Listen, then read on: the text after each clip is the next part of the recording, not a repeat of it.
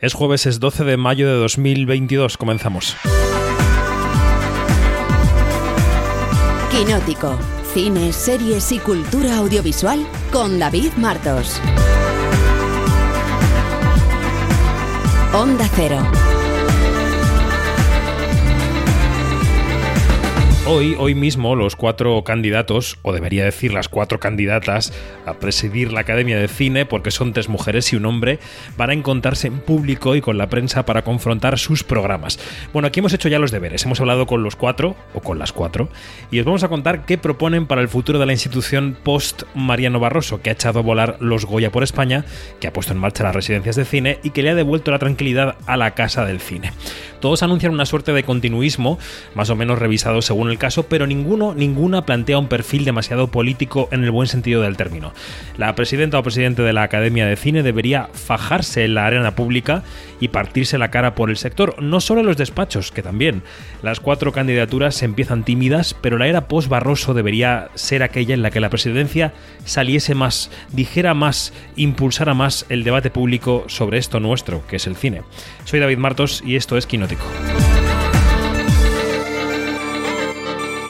Quinótico. Onda Cero. Nos tengo que recordar que Quinótico se escribe la primera con K y la segunda con C y que nuestra página web es quinótico.es. Allí podéis encontrar nuestras cuatro entrevistas con las tres aspirantes y el aspirante a la presidencia de la Academia de Cine que, como sabéis, celebra elecciones el próximo 4 de junio para relevar a Mariano Barroso. Enseguida trazamos un pequeño perfil de cada una, de cada uno. Será en la sección de noticias en lo que tienes que saber.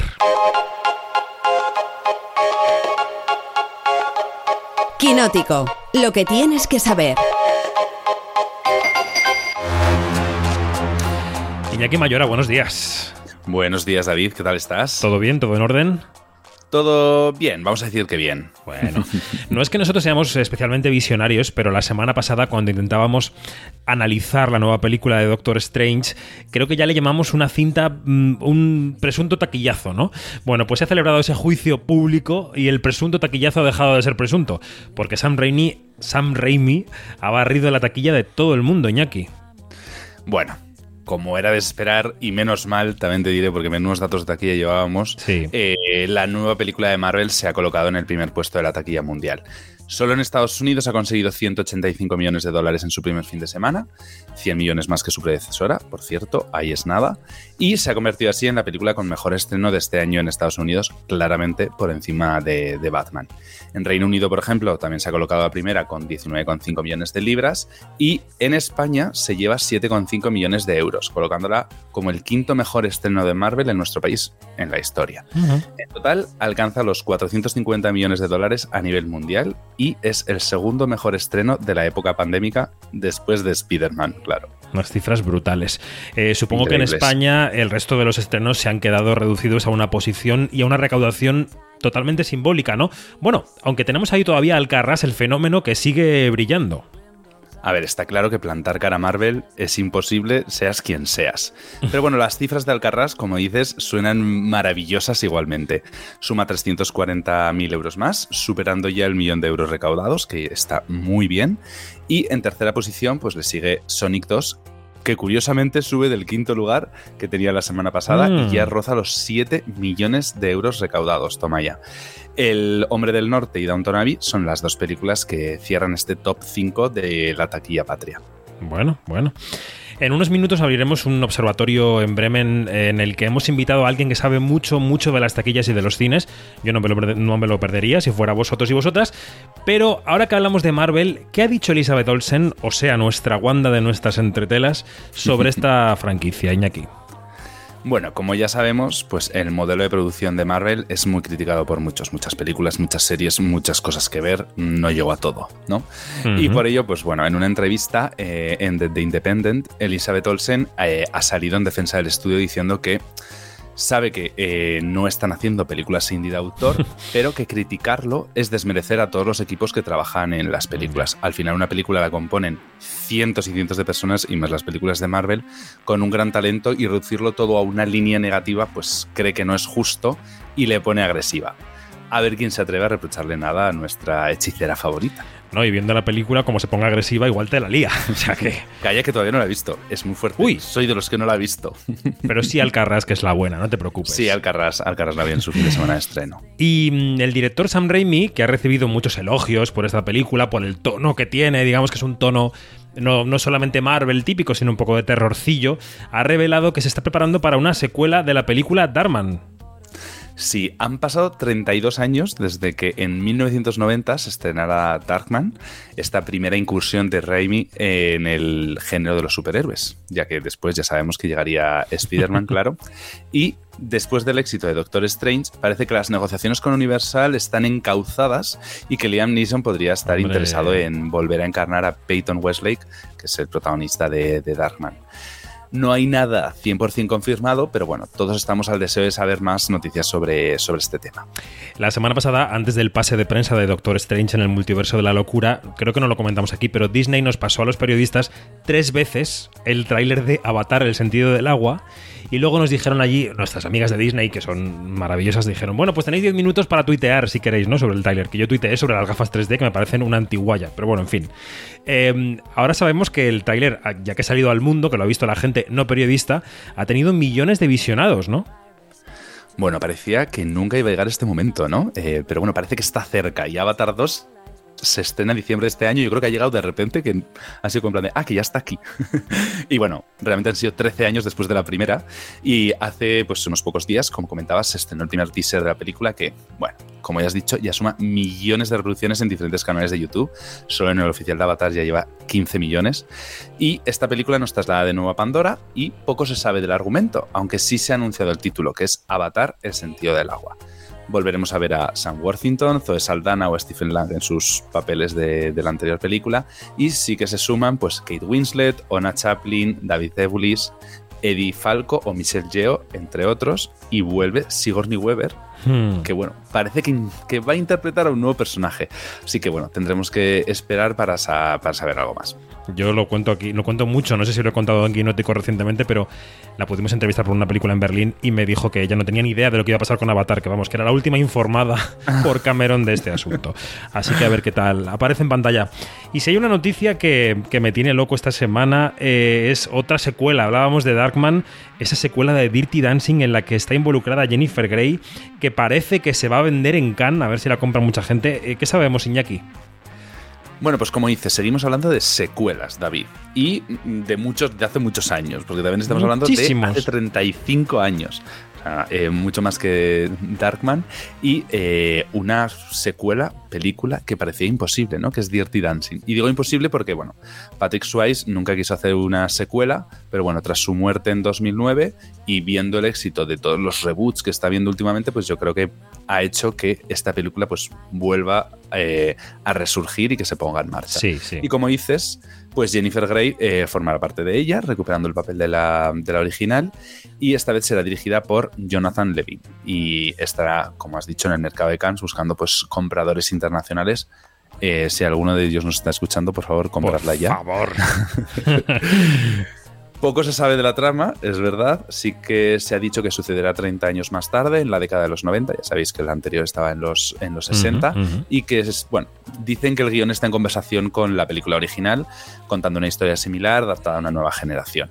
Y que usarán parte de las canciones de la película y otros hits de, de esta década de los 90. Toca esperar, David, toca esperar. Yo solo quiero que haya un sing-along de esta secuela, ¿sabes? Aparte del original, que haya un sing-along. ¿Cómo te gusta un sing-along, eh? eh? Sí, y hablando de cosas veteranas en el mundo, la veteranísima serie británica Doctor Who tiene nuevo doctor. Creo que ya van por 13 o 14 doctores, ¿no? Desde que empezaron también en los 60. Así es, David. La BBC acaba de confirmar quién es el elegido para suceder a Jodie Whittaker como protagonista de, de, la serie inglesa más longeva de la televisión y por primera vez, ya tuvimos por primera vez una mujer, ahora se ha querido contar con un actor negro, que es uh -huh. Nkuti Gatwa. Creo que lo he pronunciado bien, malo será. No sabemos que bueno, para los que no lo sepan y otros muchos sí que le conocerán, es uno de los eh, personajes, bueno, de los protagonistas de la serie de Netflix Sex Education. Eh, como decía, Jodie Whittaker ha sido la primera mujer en encarnar al Doctor Who y la decimotercera intérprete recurrente en hacerlo. Es decir, este será el número 14, después de que ella mm, lleve en el papel desde 2017. La serie cuenta con nada más y nada menos que 39 temporadas, 26 hasta 1989, luego hubo un parón y en 2005 hasta hoy volvieron, que viene con 13 temporadas. Y muchos especiales. Han hecho todos los especiales habidos y por haber. Y parece que no tienen muchas intenciones de parar, así que creo que vamos a tener que esperar ansiosos esta nueva encarnación del Doctor y las que vendrán, mm. claro. Estos días leyendo sobre este nuevo Doctor eh, aprendía porque no sabía que hay capítulos perdidos de Doctor Who, que no todo se conserva y que hay un llamamiento por parte de la BBC a los fans y las fans que tengan en casa capítulos grabados de la tele que, los pongan a disposición de la cadena porque están intentando recuperar todo lo que no se ha archivado, ¿no? Porque hubo un incendio y no sé qué, hay como muchas historias. Doctor Who, la verdad es que parece. Mm, parece una serie en sí misma. Sí. Bueno, y como anunciamos hace un rato, hemos podido hablar con las tres aspirantes y con el aspirante, o sea que son cuatro, a la presidencia de la Academia de Cine, las cuatro personas que aspiran a reemplazar a Mariano Barroso de la organización por ejemplo, de los premios Goya o de todas las actividades que hace la academia, ¿no? Vamos a recordar un par de datos antes de dar paso a esas entrevistas que hemos hecho, porque hemos charlado con los cuatro y las cuatro charlas están en la web de quinótico.es, así que os animo a revisarlas si os interesa. Eh, la primera cosa que queremos decir es que Mariano Barroso, que es director de cine, es el primero que agota los cuatro años de mandato desde Enrique González Macho en 2015. Han pasado por el cargo Antonio Resines, que dimitió por discrepancias con la Junta, Yvonne Blake, que fallecía en el en ejercicio, ¿no? En el 2018, pero es que González Macho salió de la academia en medio de ese llamado fraude del taquillazo, del que luego fue absuelto, por cierto, y antes, Alex de la Iglesia, hace más de una década, dimitía por ser un visionario, o sea, por preconizar ese auge de Internet, ¿no? Bueno, pues Mariano Barroso ha instaurado las llamadas residencias de la academia, con becas para jóvenes, ha impulsado las actividades, hay un montón de ellas, ha llevado a los Goya por España, tanto para integrar el territorio como para, bueno, pues para buscar financiación, ¿no? Para los premios. Y ahora las cuatro personas que aspiran a sucederle, un factor común que tienen en todas las entrevistas que hemos hecho, es que en general solo tienen elogios para él, ¿no?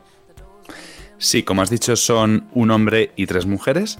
Y vamos a empezar por el hombre, que, porque es el más continuista con Barroso, De hecho, lleva en su terna al vicepresidente actual, que es el productor Rafael Portela, y a la actriz Susi Sánchez. Hablamos del crítico, exdirector del ICA, guionista y director de cine, Fernando Méndez Leite, que acaba de cumplir 78 años y que reivindica su experiencia, su conocimiento y su veteranía. Toda mi vida me he dedicado al cine y muy especialmente al cine español, desde siempre, desde pequeño. Desde pequeño el cine español me llamaba, ¿no? Que tengo, digamos, un conocimiento de del asunto pues bastante eh, sólido y bastante en profundidad pues eh, efectivamente es una candidatura planteada como continuidad de la de lo que se, se estaba haciendo. Bueno, pero hay tres mujeres que le quieren disputar ese cargo a Méndez Leite, ¿no, Iñaki? Sí, la más conocida es la actriz aragonesa Luisa Gabasa, que tiene 71 años y ganó el Goya la mejor actriz de reparto por la película de la novia. Y en el frontispicio de su proyecto, que quiere que sea intergeneracional, está la palabra feminismo. Creo que yo tengo una edad y una trayectoria y, y, una mujer que ha luchado siempre por los derechos de las mujeres, porque yo ya vengo de esa generación que luchamos mucho, no todas, pero casi la mayoría, por, por el feminismo. Y ese compromiso de aunar un poco las mujeres que están ahí, estas mujeres jóvenes que están entrando en el cine con fuerza y muchas con otros, otros pensamientos, con otras ideas, con otras energías, con otras energías, y que ellas se aprovechen de todo lo nuestro, porque claro, ¿qué aporto yo? Madurez, trayectoria, serenidad, el discreto encanto de el discreto encanto de la madurez que se tiene que juntar con, con, la fuerza y el discreto encanto de la juventud. Nos cuenta que las mujeres en la academia suponen el 25% de la membresía y eso lo quiere cambiar. Gabasa va acompañada por el director Juan Vicente Córdoba, que le propuso presentarse, y por la guionista Virginia Yagüe. Otras mujeres que conocen muy bien la academia porque han sido vocales de la Junta son la actriz Amparo Clement y la guionista Alicia Luna, que son las escuderas de la productora Valérie Del Pierre, a la que convencieron para presentarse también, ¿no? Sí, Del Pierre nació en Mónaco, pero se ha convertido en una de las de nuestras grandes productoras con películas como Las Niñas. No lo podría resumir mejor. ¿Quién me lo iba a decir a mí?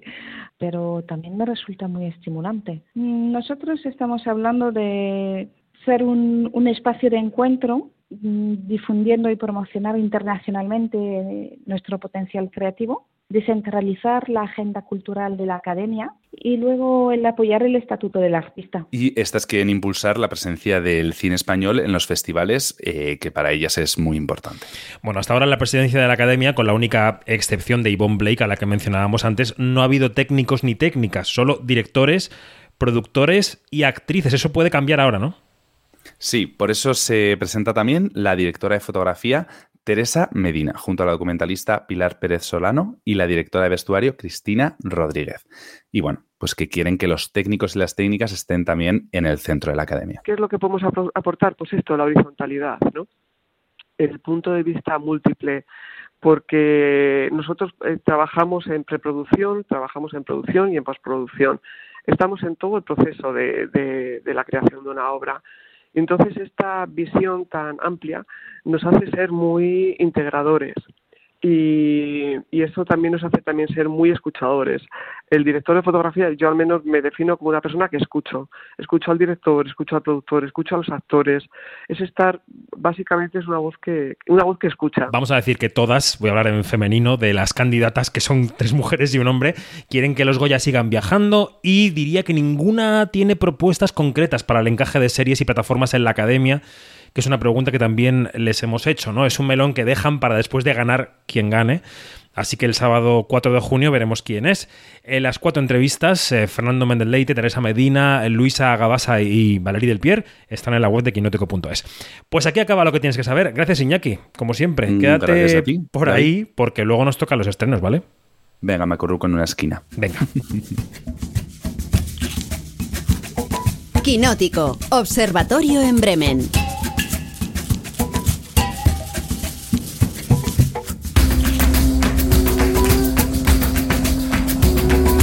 De observatorio en Bremen, en Quinótico, a apenas cinco días de que arranque el próximo Festival de Cannes y allí estará, bueno, estaré yo con ella. Yanina Pérez Arias, buenos días, ¿cómo estás? Yo contigo, tú conmigo. Parece una cumbia, parece una canción latina. No, perdóname, eso fue el tema de los Minions, por favor, no estás en Ah, es verdad, es verdad, hoy que hablaremos de taquillazos. Esa sonrisa que se oye de fondo es la de nuestro compañero del diario El País, Eneco Ruiz Jiménez, buenos días. Están muy bien estas referencias cinefilas totales, ¿eh? Los Minions. Los Minions no podían faltar en esta charla. En unos minutos hablaremos del Festival de Cannes y de cómo se presenta esta edición número 75 de la muestra de cine más importante del mundo. Pero antes saludamos a un invitado que tenemos ya esperando conectado, porque como sabéis, los quinóticos y las quinóticas, en este programa nos importa mucho la industria audiovisual, nos gusta entender qué ocurre. Y hoy hemos traído a alguien que nos puede ayudar mucho a entender qué es lo que está ocurriendo en los cines. Hemos llamado a Octavio Alzola, que es director de programación y marketing de los cines Renoir. Octavio, ¿qué tal? Buenos días. Hola, buenas. ¿Cómo estás?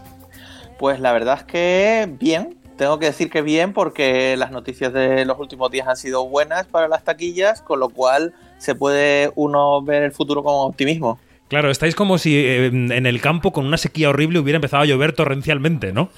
Exactamente, además por muchos lados diferentes, o por dos lados diferentes, eh, bastante contrarios, porque ha sido por un lado Doctor Strange, que eh, película Marvel eh, que viene después de Spider-Man, que ha funcionado como un tiro, ha hecho 5 millones y medio en el primer fin de semana, prácticamente, lo cual es una noticia estupenda, pero lo que ha pasado es que normalmente cuando vienen estas películas son solo esa película y lo demás nada. Sin embargo, en esta ocasión tenemos también Alcarrás, que en segunda semana pues ha bajado solo un 26% en taquilla, lo cual es muy, muy poco, y lleva ya más de un millón de euros recaudados. Una película española que ha ganado el Oso de Oro, lo cual es una noticia maravillosa y estupenda. Estamos de acuerdo. Enseguida abro la mesa para que Neko y Anina te pregunten todo lo que te van a preguntar, que sé que tienen muchas dudas, pero te quiero preguntar justamente yo en el principio de esta conversación por esto que estás contando, ¿no? ¿Qué ha pasado para que estas dos películas estén tirando de la taquilla este fin de semana? La de Marvel está más clara, tiene mucho fandom, la gente la estaba esperando, hay muchas ganas. Pero ¿qué ha pasado con Alcarras? ¿Cómo lo lees tú? Hombre, con Alcarras lo que ha pasado es, se puede decir que es como la tormenta perfecta de una película de Carla Simón, directora de Verano del 93, que ya fue un éxito en su momento pre-pandemia y ahora pues hace esta segunda película que en mi opinión es estupenda, maravillosa, un, siguiente paso en su madurez como, como cineasta y ha ganado el Oso de Oro en Berlín y pues la gente la estaba esperando. Y de hecho, voy a decir una cosa que va a sonar un poco extraña, que es que en Cataluña parece que la película de Marvel es Alcarrás, porque en, ah. Cataluña está arrasando. O sea, es una pasada. Eh, Y también, bueno, pues con un poco pues, con orgullo y, tal, pues digo que los dos mejores cines fuera de Cataluña son nuestros. Son el Cine Princesa y Reino a Retiro en Madrid, son los dos mejores cines de la película fuera de Cataluña. Y fuera de la Cataluña también está funcionando de una forma buena. O sea, no al nivel de Cataluña, pero muy, muy buen resultado. O sea que es una conjunción de factores. Venga, Janina, que te doy la palabra. Que, una curiosidad sobre el panorama, sobre la industria, ¿qué, quieres preguntarle a Octavio? Sí, es que, chico, cada vez que, que, que, hablamos de las taquillas y eso, a mí siempre se me viene a la mente aquella imagen eh, que mucho, a, muchos les dio risa, pero a mí me causó un dolor horrible, que fue aquel, eh, aquel dueño de, de, un cine pequeño, mediano en Francia, cayendo a golpes el, el afiche de Mulan por, por, con la noticia de que Mulan pasaba a una, a una plataforma, ¿no? Que no iba a pasar, que no iba a tener ningún tipo de, paso por ninguna sala en ninguna parte del mundo. Este, ¿cómo se vive con ese miedo pisando los talones que de buenas a primeras una gran película que está anunciada de repente dicen o se toma la decisión de, mira, no vas para el baile de las, de las salas, te vas para la plataforma. ¿Cómo se vive con ese miedo pisándote los talones? Hombre, eh, se vive mal, se vive mal porque hay muchas películas que han ido directas a plataformas que muchos pues considerábamos que eran eh, muy buenas películas para su estreno en cines, porque estrenos directo a vídeo, directo a plataformas siempre ha habido y siempre habrá, pero ha habido ahora en, en estas circunstancias que hemos pasado estos dos últimos años, pues entra dentro de que puedas entenderlo el hecho de que estas empresas tan grandes que tengan pues eh, unos números que cumplir y unos ciertos objetivos que eh, cojan y busquen diferentes estrategias. ¿Qué es lo que yo pienso? Yo pienso que en ese sentido creo que lo peor ha pasado porque ya estamos dentro de los cines sin mascarillas, estamos bien, eh, estamos disfrutando de películas que están llenando salas completas.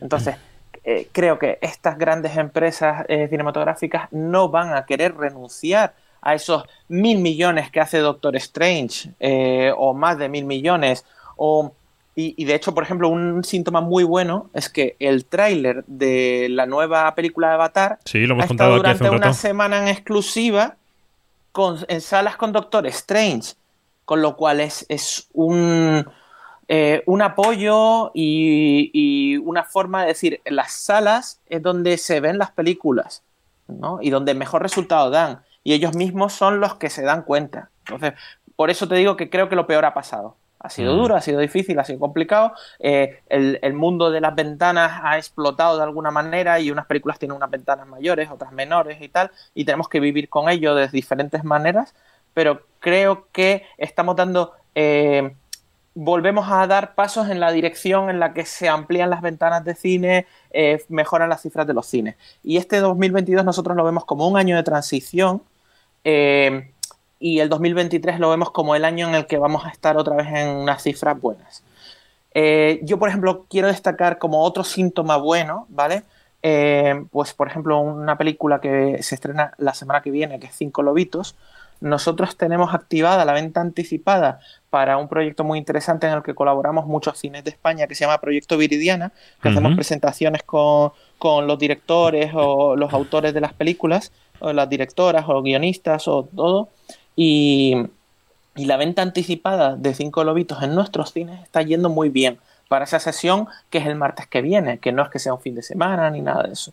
Y estamos con una venta anticipada muy buena. Es otra película que yo creo que va a funcionar. Este fin de semana, por ejemplo, llega Mentes Maravillosas, otra película que yo recomendaría a todo el que esté escuchando. Que es muy de público, netamente de público, ¿no? Exacto. Entonces, y creo que está volviendo el público, porque sí, lo de Doctor Extraño me lo puedo esperar, que ya pasó con Spider-Man, pero lo de Alcarraz me ha parecido una noticia estupenda. Mm. Porque ya es otro tipo de cine. Igual que lo fue La Peor Persona del Mundo, ¿no? Que también ha sido un éxito de taquilla. Entiendo. Antes de dar paso a Neko, te quiero hacer una pregunta muy breve. Mencionabas las cifras, mencionabas eh, que el 23 era el año de volver a la normalidad, entre comillas. ¿Cómo estamos ahora mismo de porcentaje sobre el 19? Eh, ¿En qué porcentaje estaríamos más o menos, Octavio? Yo te diría que va a depender cada, de cada cine, ¿no? Nosotros eh, estamos, por ejemplo, esta semana pasada nuestros números han sido mejores que los de la misma semana del 19. Anda. Lo cual es que se ha juntado un poco la tormenta perfecta, Sí, sí. ¿vale? Porque ha sido tres días de fiesta del cine, más Alcarrás, más Doctor Extraño, y de repente llego el lunes, meto los cuadros que hago yo de comparativas, porque nosotros Mm. nos comparamos con el año pasado y nos comparamos con el 2019 Ujú. con el año pasado pues estamos en un 200 no sé cuánto por encima y con el 2019 nor- lo normal es estar ahora mismo en el acumulado del año estamos alrededor de entre el 40 y el 50 según el cine y según el momento, ¿vale? Por debajo, pero ha dado la casualidad de que este fin de semana, eh, esta semana pasada completa ha sido mejores cifras de espectadores y de recaudación que en la misma semana del 2019. Eneco. Me parecía muy interesante lo de los eventos que comentabas, porque es verdad que es una cosa que es para lo que parece que van los cines, ¿no? También para hacer esos eventos especiales, para hacer esas charlas y demás que puedan atraer. Pero más allá de eso, y hablaremos un poco luego más de eso, eh, decías lo de las ventanas, que ha explotado todo de por sí. Por ejemplo, Doctor Extraño seguramente se estrene en casas dentro de 45 días, en Disney Plus a finales de junio, igual que Batman y demás. ¿Cómo veis eso desde el sector? Que la solución que hayan dado las grandes productoras sea haber acortado tanto eh, la ventana, porque por ejemplo en Italia ya se está contemplando que se doble, que llegue hasta 180 días precisamente para ayudarlo. Entonces, ¿es mejor una solución? ¿Es mejor la otra? ¿En qué quedamos? Hombre, yo te digo, mm, la mejor solución sería eh, que hubiese un acuerdo sectorial, si acaso con apoyo pues de estamentos del gobierno en el que se pueda llegar a un acuerdo y obviamente nosotros pensamos que lo ideal es una ventana mayor a esos 45 días de los que se está hablando. Esos 45 días pues se están intentando eh, pues decir pues como que es un nuevo estándar. Yo creo que no es lo adecuado para, para maximizar el resultado de este tipo de películas. Por, eh, por ejemplo, pues eso, eh, Spider-Man No Way Home tuvo una ventana bastante mayor de 45 días. Y no creo que se quejen ni Marvel, ni Sony, ni nadie de las cifras de Spider-Man No Way Home. Entiendo. Es verdad que, que hay quien propone que las ventanas tengan un mínimo común para todas las películas y luego se pueda ver caso por caso. Claro, pero ese, ese mínimo común eh, hay que lo ideal sería poder pactarlo entre todos los actores de la industria. Uh -huh. Sí, porque no parece que ellas de por sí, o sea, un Disney o un Warner, que son los que están estrenando con 45 días ahora mismo, vayan a hacer ese esfuerzo, ¿no? Si no se les obliga, parece que cada vez van a ir a menos, lo que pasa es que utilizan los cines como promoción para esa película cuando llega a casa. Claro, y eh, exacto, sí, usan esos cines como promoción y, y, y, hacen un buen resultado en cines porque Batman ha hecho un buen buen resultado en cines y luego eso pues sirve para promocionar su propia plataforma porque no de, las plataformas que ellos tienen que son propias no dejan de ser eh, eh, directo al consumidor cuando antes ellos vendían esos, esos contenidos a unos terceros que los llevan al consumidor. Por lo tanto, tienen que intentar tener una masa y ahí hay, es donde está la guerra de las plataformas, ¿no? Eh, pero, por ejemplo, por ponerte otro ejemplo, dentro del mismo Warner, mmm, eh, la nueva de Matrix todavía no está en HBO. Entonces, pero porque es del año pasado y entonces no entraba dentro de los 45 días, se estrena ahora, sí. Claro, entonces eh, eh, ellos hacen sus estrategias y dicen, bueno, ellos se, se curan la salud, dice 45 días o más. Y entonces ahí ya hacen estrategia con cada película. Yo creo que esa tendencia de 45 días mmm, va a alargarse. Creo que, que según se vayan recuperando los cines y vayan volviendo a ser cada vez más significativos en los resultados de las películas a nivel general, no solo en la taquilla de los cines, cada vez va a merecer más la pena aumentar esa ventana. Yo tengo, yo tengo una curiosidad, si me permiten, que es el, eh, que, han sido dos casos, o, son dos casos que, que, a mí me llaman mucho la atención. Uno es el caso Coda, que es una película que se estrenó en plataformas, ganó el Oscar y de repente es que vamos al cine. ¡Wow! Eh, ¿Cómo ves tú esa, ese, ese tipo de casos? Y hay otro caso que es el, que tiene que ver con la nostalgia.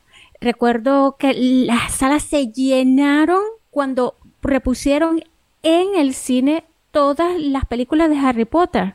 Entonces, ¿cómo se juegan con estos dos casos eh, en, en, en, salas de cine? Bueno, el tema Coda eh, es un tema muy particular, que es una película de Apple en, en, casi todo el mundo, en España no. En España no es de Apple y en España ha tenido un estreno normal. Eh, y no, no ha sido una película que haya tenido un éxito en taquilla.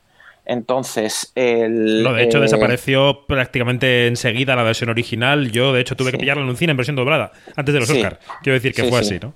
Y después llegaron los Oscars, ganó y con, y con, y con la- el ganar los Oscars volvió a muchísimos cines y no funcionó como debe funcionar una película ganadora del Oscar. Entonces, bueno, ese el caso Coda es un caso particular porque yo nunca he visto una película ganadora del Oscar que haga una cifra tan baja en taquilla. Que, que esas cosas a veces pasan y son las más difíciles de predecir, son los grandes fracasos y los grandes éxitos. Son las cosas más difíciles de predecir. El otro caso que me comentabas es el tema Harry Potter, y yo voy a añadir al tema Harry Potter el que nosotros pu- repusimos toda la filmografía de Wong Kar Wai y también fue un éxito extraordinario. Cierto. Eh, lo que voy a decir es que los cines no tenemos que ser filmotecas eh, no- y no tenemos que dedicarnos a poner películas eh, de catálogo, que está bien hacerlo con, con eventos determinados y con cosas así, pero los cines tenemos que ser una ventana para que ese cine que llega a Cannes por primera vez, que vais a estar allí vosotros, que luego llegue a la gente y que estos éxitos de Harry Potter o de Wong Kar Wai y tal se dieron en un momento en el que el número de estrenos era muy reducido.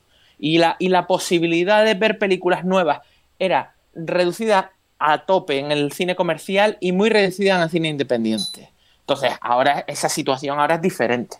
Entonces, creo que, eh, pues, a- a- y después también muchas veces pasa que con películas de sagas, por ejemplo, Avatar ahora se va a volver a estrenar. Claro, efectivamente. Para los oyentes de, de Quinótico y las oyentes, que son muy listos, ellos habrán oído que ha sonado el telefonillo en casa de Octavio, Octavio ha ido a cogerlo, ahora el timbre, probablemente un mensajero, no pasa nada, o igual la familia, no lo sé. Las mañanas son ajetreadas en las casas de la gente con lío.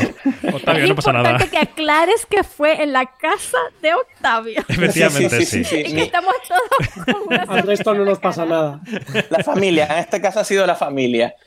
Oye, pero eh, has, sacado un tema muy interesante, Octavio, que es el, número de estrenos. Porque es verdad que aunque se recuperen los cines, hay un cierto tipo de cines que yo creo que están abocados a la desaparición. Un cierto tipo de cines. De cines, algunos cines de centro comercial, de muchísimas salas que no son muy rentables. Otros, en cambio, los, los vuestros de versión original de las ciudades están yendo como un tiro. Yo creo que son modelos diferentes. Me gustaría Bueno, que me. tampoco, ¿eh? Tampoco. Por ejemplo, esta semana con Doctor Strange no somos, nosotros somos la cola del vagón.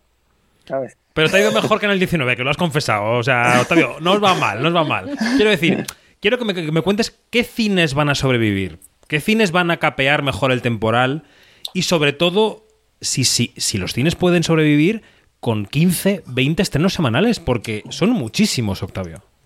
Bueno, ahí es nuestra labor, ¿no? Es decir, eh, los cines tienen un espacio limitado y por mucho que haya 15 o 20 estrenos eh, semanales, en, eh, los cines, según el número de pantallas, pueden copar un número determinado de estrenos. Y esa es nuestra labor en la que nosotros que tenemos que decir qué películas son adecuadas para qué cines. Mi pregunta es, eh, y te quiero que te mojes, es, ¿hay películas que deberían ir directamente a plataformas y no pasar por los cines? Sí, sí, sí, sí, sí. No te voy a decir que no, no te voy a poner ejemplos. No, no, claro, pero, pero quiero decir Pero- que, pero sí. que- que, est- convienes conmigo en que es absurdo que, que esta semana se estén en 15 películas eh, en cines. Claro, pero es que te tienes Vale. que poner a mirar esa lista de 15 Claro. películas y después te tienes que poner a mirar, eh, pasado el fin de semana, en qué cines se han estrenado esas 15 películas, cada una de ellas, y el resultado que han tenido. Porque es que a lo mejor se estrenan 15, pero es como si se hubiesen estrenado 5. Sí, Mm. sí. Entonces hay diferentes tipos de estrenos con diferentes tamaños y de diferentes maneras. Entonces, y en cuanto a la supervivencia de los cines, yo confío que los que hemos llegado hasta aquí y que ahora todo tiene que ir a mejor, sobreviviremos. Y hemos llegado muchos hasta aquí. Es decir, cines que hayan cerrado en, mm, durante la pandemia y no hayan vuelto a abrir, los hay. Pero creo que los que hemos llegado hasta este punto, ahora tenemos que pensar en positivo que va a ir a mejor. Que, que oye, que es complicado porque eh, el año pasado tuvimos algunas ayudas, que, que eso hi- hizo que los números terminasen de cuadrar. Pues eh, nosotros tenemos el mismo gasto de sueldos, el mismo gasto de alquileres, el mismo, eh, más gasto de luz. Y un cine consume mucha luz eléctrica. Eh, entonces, eh, los aires acondicionados, diferentes cuestiones, los mantenimientos, muchas cosas diferentes. Entonces, y este año no es previsible que las ayudas sean como las que fueron el año pasado, que yo pienso que sí que deberían de serlo y debería haber un apoyo, porque yo he visto números de cines franceses y de distribuidoras franceses que existen gracias al apoyo que se hace a nivel institucional general. Entonces, eh, la supervivencia, confío en ella en todos los casos. ¿vale? En todos los casos. E incluso la semana pasada se abrió un cine nuevo en Coslada, por ejemplo. Que no es nuestro y estoy haciendo publicidad, pero encantado, es un compañero y les deseo, porque yo cuando se estrena una película o cuando se abre un cine, yo quiero que vaya bien en todos los sitios y que funcione todo. Porque es, es, una cosa de que sea sano. Es curioso eso que dice David de los cines en versión original, porque yo, por ejemplo, que soy de Bilbao, que no ha habido versión original en la vida, y dado que ahora va menos gente al cine, ahora hay versión original en los que cuando yo era pequeño eran los cines de centro comercial, que eso era no podía pasar cuando yo era pequeño, es que era inconcebible totalmente. Claro, pero cuando tú eras pequeño las películas eran en 35 milímetros, ahora son en digital y en el mismo DCP tiene, te viene la versión original, la versión original con subtítulos, la versión doblada, te viene todo. Entonces, ahora está habiendo un aumento de la, de la exhibición, de la distribución de películas en versión original. Eso no quiere decir que funcione en todos los casos. Cada cine tiene sus números y tal. Y, y, el tema de la versión original está aumentando cuota, pero es una cosa de largo recorrido. Nosotros, bueno, yo no, porque no he estado todo el tiempo, pero los cines Renoir llevan abiertos desde 1986 poniendo versión original. Entonces, hombre, de ahí viene un poco el, que la gente lo tenga como uno de los sitios donde ir a ver películas en versión original. Y las ponemos todas así, sin excepción. Jenny, no sé si tienes. Ah, bueno, Sí, no, que hay un debate eterno sobre en Twitter muchas veces sale entre el todo el fin Twitter este que es si algún día las salas llegarán a un acuerdo para hacer una especie de movie pass que pudieran eh, ¿Cómo explicamos el Movie Pass? Es como un pase anual en el que por ir a tarifa películas, eso es, pagas. Un Spotify del cine en sala. Eso es. ¿Es posible? ¿Sería posible en España? Mm, entiendo que ya lo sabéis que, que Movie, Pass, quebró. Movie Pass en Estados Unidos quebró. Por lo tanto, la viabilidad es compleja y mm, nosotros tenemos un programa de fidelización que se llama Club Renoir y tenemos diferentes ventajas para los socios y funciona muy bien. Y lo que, lo que pensamos dentro de ese programa de fidelización, que nosotros lo que queremos es que la gente que participe dentro de ese programa de fidelización y que sea parte de ese Club Renoir, cuando termine el año, diga, he aprovechado esta ventaja y he aprovechado este dinero y he tenido unos preestrenos que me han invitado por ser socio, he participado en unos sorteos o he tenido descuentos diferentes días o, el día de mi cumpleaños me han invitado al cine. Diferentes cosas, ¿no? Entonces, con el Movie Pass, que puedes poner mm, diferentes conceptos, decir, oye, pues puede ser 20 euros al mes y eso mm, te da para X entradas o con estos límites, se puede hacer muchos dibujos, ¿no? Es más difícil que el resultado de la mayoría de los usuarios sea satisfactorio, porque si lo fuese, sería complejo que, eso eh, fuese rentable a largo plazo. Uh no sé si tienes algo ahí en sí, cámara. Eh, yo quería saber a nivel de, gremio, ¿cómo es el intercambio entre, entre ustedes? El intercambio de ideas, el intercambio de, de qué sé yo, de frustraciones, no sé, cualquier cosa. En, todo caso, el intercambio. Pues fíjate, vuelvo a lo que comenté antes del proyecto Viridiana, porque el proyecto Viridiana es un proyecto de colaboración eh, entre diferentes cines de diferentes empresas de diferentes ciudades de España. Eh, pues nosotros con la pandemia, con los cines cerrados, todos muy frustrados y sin saber qué hacer, pues surgió eso, una colaboración y surgió un, grupo de WhatsApp en las que empezamos y hacíamos videoconferencias en las que, bueno, hablábamos de cuándo se va a poder reabrir, cuáles van a ser las medidas cuando reabramos, qué es lo que tenemos que hacer, eh, hablar entre nosotros de eh, proveedores de gel, proveedores de mascarillas, de diferentes cosas para ayudarnos entre todos. Y eso fue muy positivo y, y nos vino muy bien.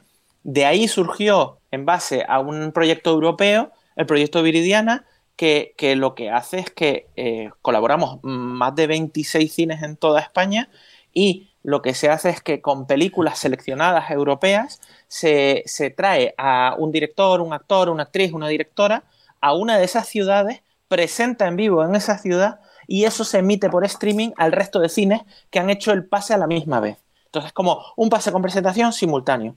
Entonces, como me hablaba de cómo nos colaboramos, cómo intercambiamos, pues esta es una de las maneras que ha surgido y que me parece muy interesante. Que, eh, el martes que viene tenemos el pase de cinco lobitos dentro del proyecto Viridiana. Después también está la Asociación de Cines FECE, que organiza la fiesta del cine, entre otras cosas, eh, nos da soporte para ciertas cosas de técnicas que necesitamos, cosas legales. Hay otras asociaciones de cine que también colaboran con FECE. Eh, está, está está también el, el, gremio de cine, el gremio de cines de Barcelona, en el que también participamos, que tenemos un cine en Barcelona. Entonces, hay muchas herramientas en las que colaboramos todos juntos eh, para salir de esta, porque, siendo sinceros, a los cines nos está haciendo más difícil recuperarnos que a otros sectores. Eso, esa es la realidad. Otros sectores, de repente, oye, reabres y, todo llena las terrazas o, lo que quieras hablar. Y a los cines nos está haciendo más complicado. Porque, eh, y ahora también con el tema de la inflación, que os he dicho antes, que sí el precio, que la luz, que no sé cuánto, pero como toques un poquito el precio de la entrada, ya es, Dios mío, qué caro es el cine. Entonces, es complejo eso. Antes, antes eh, mencionabas un acuerdo que debería ser sectorial sobre cómo tienen que ser las ventanas. No es la primera vez que tú lo dices, o que yo te lo pregunto, o que lo hemos conversado, ¿no? Y con otros compañeros también. ¿Quién debe ser el árbitro de ese acuerdo? Porque ahora, hace unos minutos hablábamos de las elecciones de la Academia de Cine, que hay cuatro candidatos, tres candidatas y un candidato, que se elegirá el 4 de junio tiene que tener un papel más activo la Academia de Cine, tiene que ser el Ministerio de Cultura, tiene que ser un interlocutor, mm, un agente privado más neutral, que no sé, no sé cómo lo ves. ¿Quién tiene que sentar a las partes para que esto eh, tenga viabilidad? Hombre, aquí, desde luego, se tienen que involucrar en las asociaciones de exhibidores, las asociaciones de distribuidores, eh, véase Adicine, Fedicine, Próxima, eh, las asociaciones de, de, exhibidores que he dicho hace un momento, FECE, NAECE, eh, todos. Y después también yo creo que deberían de estar eh, involucrados también Ministerio de Cultura, ICA, eh, Academia de Cine, porque es una cuestión que no solo es sobre los cines, sino sobre todo el sector en su conjunto. Es decir, lo que pasa en los cines afecta a los productores, lo que pasa en los cines afecta a los técnicos, afecta a, a, a, a los que hacen los efectos especiales, a, los, a los dobladores en un país en donde hay mucho, mucho doblaje y el doblaje está muy instaurado. Entonces afecta a todos los estamentos de, de, de la industria, que quiero, que, o sea, quiero pensar que es una industria, porque tiene que serlo. Tiene que serlo, efectivamente. Pues, eh, ¿nos queda alguna cosa más por ahí? Sí, Venga, nada, la última. decías que era bastante difícil que recuperarse, ¿no? Al contrario que otros sectores. Y es verdad que parece que hay cierto público que ha convertido el cine en un evento al que va dos o tres veces al año. Claro, creo que la gran pregunta es cómo convencer a ese público de que el cine sea otra cosa rutinaria en su vida, ¿no? A nosotros no nos tienes que convencer. Ya, ya, ya, ya sé que vosotros estáis en el barco. Y creo que a los eh, oyentes y las oyentes tampoco, pero ellos sí pueden hacer proselitismo, o sea que hay que darles las herramientas. Sí, sí, sí, No, yo creo que lo bueno es que en momentos como, como este, como Doctor Strange, como eh, el evento como con Alcarrás, eh, como la fiesta del cine en la que se ha sumado gente, obviamente ha sido mm, con menos público que otras fiestas del cine, pero era lo lógico y lo que esperábamos todos. Entonces, en esos momentos es cuando hay gente que de repente ve otras películas que, les sorprende, que les gusta, que las disfrutan, eh, la ven juntos. Y yo voy a poner un ejemplo. Yo vi El Hombre del Norte en una sala de cine y me apabulló. Sin embargo, no pude sacar el tiempo para ver Batman, que dura tres horas, y me la vi en casa, que tengo una pantalla muy grande y estupenda y tal, y puse todos los medios, y no fue lo mismo, porque es que no es lo mismo. y, me interrumpía, me llamaban en no sé cuánto, son tres horas y es muy difícil. Sin embargo, tú entras en el cine y sabes que vas a ver eso. Y, sabes que vas a ver eso mm. disfrutando de esa proyección. Oye, sigue corriendo por las redes el, digamos, la habladuría de que el cine es caro. A mí me parece que el cine no ha subido tanto como otras cosas en estos tiempos. ¿Me lo puedes confirmar? mucho, te lo confirmo, te lo confirmo. Estamos en precios medios de no, no, es que no estamos en precios medios de previo a la inflación, estamos en, precios medios, eh, pues previos a la pandemia y premios a eh, previos, no sé si estamos a, aproximadamente en precios medios del 2016 o, o, así. Entonces, te lo confirmo al 100%. que, que, no, que no ha subido y bueno, y todos tenemos nuestras diferentes ofertas, nuestros programas de fidelización. ¿Qué pasa? Que al final el que va a ver Doctor Strange es que ni piensa en cuánto vale la entrada, porque va a ver Doctor Strange. Y dice, ¿cuánto es? Lo que sea. Entonces, eh, eh, aquí es donde tenemos que transformar ese público en público que vuelva.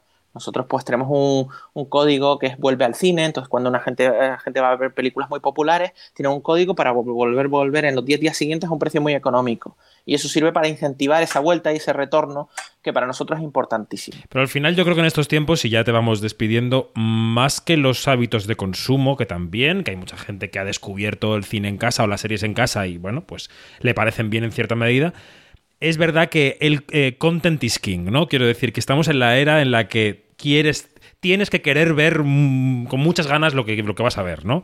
Entonces, el contenido tiene que ser muy bueno, muy cuidado, aparte de que las salas estén bien, que las vuestras no están, pero que, pero que el contenido sea, como tú decías, no quiero ver esta película y, cueste lo que cueste, la tengo que ver en las mejores condiciones. Es así, ¿no? Y ahí es una labor en la que juntos, distribuidores y los cines también tenemos que colaborar para eh, comunicar las bondades de las películas que a lo mejor no les llegan tanto a las personas. Por eso yo también, aparte de Doctor Strange o Carras, también os he hablado de otras películas que me parecen muy interesantes, como Mentes Maravillosas este fin de, o Cinco los la semana que viene. ¿Sabes qué? películas que yo creo que si la gente va a verlas, les va a gustar, las van a disfrutar. Pues sí, pues estamos de acuerdo. Y no son tan obvias. Así, así, lo, así lo, intentamos, así lo intentamos aquí. Pues Octavio Alzola, muchísimas gracias eh, por tu tiempo, por estar con nosotros, por, por decir siempre que sí a estas llamadas y suerte, y suerte. Gracias a vosotros. Que vaya muy bien. Un abrazo. Hasta luego. Nos vemos en las salas. Sí, desde luego. Bueno, pues eh, era la charla con Octavio Alzola. Nos quedamos los, de casa, los de siempre. Eh, qué difícil, ¿eh? Vender el mensaje de los cines en una época en la que hay tanta plataforma, chicos. Muy difícil, muy difícil, pero muy importante eso de al final lo que hace seguir a los cines son las películas sleepers, las medianas de las que tanto hablamos, ¿no? Que están desapareciendo y que no son un evento y que están siempre y, al final son las que no tiran, pero las que sería necesario, como este año, por ejemplo, en Estados Unidos, que se estrena dentro de unas semanas, se estrena todo a la vez en todas partes, que ha sido un exitazo en Estados Unidos, ha costado muy poquito dinero, es muy imaginativa y, y ya lleva 44 millones de dólares, que es la tercera de la productora de A24 más taquillera de la historia. Que además Michelle Yeoh ha troleado en Twitter diciendo que este es el verdadero multiverso de la locura y no el de Doctor Strange. Es que tiene una pinta esa película, es increíble, es increíble. Sí, bueno, eh, decíamos que la semana que el lunes viajamos a Cannes, Janina y yo, lo siento, en Eco. ¿Tú has estado en Cannes alguna vez en Eco? No. Yo me he limitado a San Sebastián porque es de la tierra, pero. Bueno, pues irás, no te preocupes, porque es una vez en la vida hay que hacerlo. Y entonces eh, vamos a hablar de ese gran mostrenco que es el Festival de Cannes, empezando ya ni diciendo que eh, teníamos muy malas previsiones para España cuando empezó el festival a desvelar títulos y nombres, pero que poco a poco han ido enmendando la cosa y hay cositas, ¿no?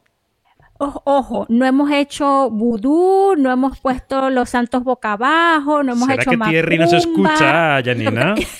Mira, yo creo que hemos no, hemos invocado pesadillas ni nada de eso, pero hemos hablado muchísimo de esto. Sí, sí. Sí, y bueno, y te cuento que sí es cierto, aparte de, la productora María Zamora, que casualmente es la productora de, de, Alcarraz. que estará en el jurado de la Semana de la Crítica, es una cosa buenísima han anunciado que... Bueno, nuestro Alex Vicente, periodista en Francia de EFE también y del país y tal, también va a ser jurado de documentales, creo. Sí, también, también. Bueno, también, pero una, una cosa que es buenísima, que eh, en, el Festival de Cannes hacen unas charlas buenísimas, súper extensas, eh, distendidas, donde, bueno, esta gente, los invitados hablan hasta de lo, de lo que suelen hacer y no hacer, de anécdotas, cosas espectaculares y Javier Bardem va a, ir a esas charlas que son, que es una masterclass. Le dicen masterclass, pero bueno, pero hablan allí pero es cuéntame tu vida. Y bueno, Cuéntame tu vida y buenísimas las anécdotas. Y bueno, y ya habíamos comentado em, eh, en otras, em, las semanas pasadas, creo que fue, em, que, en, que, eh, que, va a estar en, fuera de competición eh, la nueva película de Rodrigo Sorogoyen que se llama Asbestas, que es una producción franco-española y también quería este, mencionar que en Cannes Classic va a estar un documental que se llama, eh, que se llama mm, eh, Goya, el ojo que escucha, que es un documental de José Luis López Linares.